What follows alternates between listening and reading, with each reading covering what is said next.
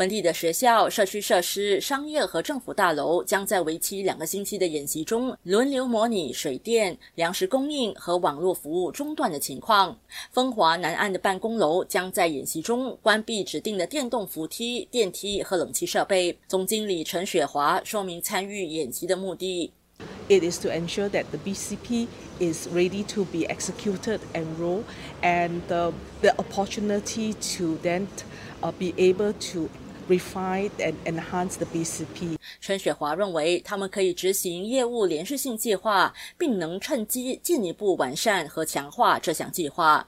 政府大厦前大草场和滨海艺术中心也会在二月十五号晚上八点半到九点半模拟断电情况。二十座知名的公共建筑的外墙也会同时熄灯。二十一个巴沙和小贩中心也会在进行每季度立场清洗时，模拟粮食供应中断而关闭的情况。此外，民防部队二月二十三号将在达科达、波东巴西和陈家庚地铁站示范如何在发生危急情况时，将地铁站改造成公共防空壕。全面防卫与联系署署长吴慧可上校谈到这项演习的重要性。我们希望这通过这次的演习，呃，能增加我们的社区韧性，还有在呃遇到危机时，如物资中断的时候。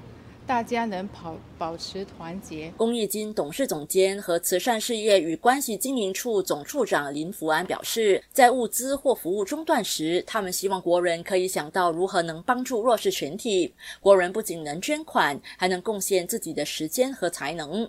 这样一来，就能进一步加强社会契约。以上新闻由城市频道记者沈新颖采访。